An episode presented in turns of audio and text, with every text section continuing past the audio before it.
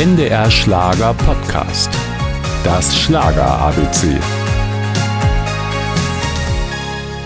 Hab Sonne im Herzen hat er gesungen. Und genau so klang er auch. Immer fröhlich, stets gut gelaunt. Da kam der Erfolg von Chris Roberts fast von selbst. Vor allem zu Beginn der 70er Jahre, als er mit seinen Schlagern Stammgast in der ZDF-Hitparade war. Die Maschen der Mädchen aus unserem Städtchen,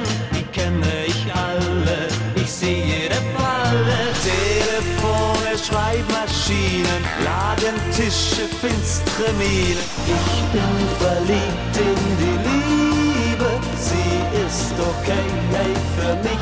Chris Roberts war auf dem Höhepunkt, hat sich aber damals schon als junger Mensch Gedanken über die Zukunft gemacht. Und habe da schon festgestellt, dass der Teenager-Geschmack meistens nach drei Jahren sich verändert. Das äh, ging aber dann weiter, komischerweise, denn äh, ich habe 74 im Januar, habe ich äh, Du kannst immer 17 sein aufgenommen. Und das ist heute ja auch noch mein, ein, mein, äh, das, womit man mich am stärksten äh, verbindet. Du kannst nicht immer 17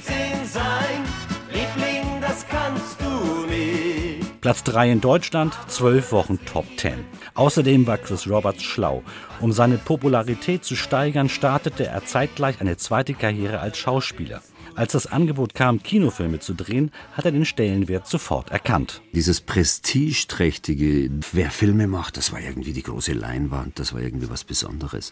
Und ich denke, dass das natürlich war auch so eine Imagegeschichte. Also ich hätte es auf jeden Fall gemacht. Bei den ersten Filmen möglicherweise auch ohne Gage. Alles richtig gemacht. Gleich für seinen ersten Auftritt mit dem Titel Wenn die tollen Tanten kommen, gab es die Auszeichnung Goldene Leinwand. Chris Roberts hat in seiner Karriere unzählige Preise gewonnen und konnte zu Lebzeiten trotz aller Zweifel zufrieden zurückblicken. bin immer in der Anspannung gewesen. Heute weiß ich, dass das, was jetzt da ist, an Filmen, die immer wieder gespielt werden, an Hits, die da sind, dass man das einfach nicht mehr nehmen kann und dass ich mir da eigentlich keine Sorgen mehr machen muss. Anfang Juni 2017 erlag Chris Roberts im Alter von 73 Jahren den Folgen einer Krebserkrankung.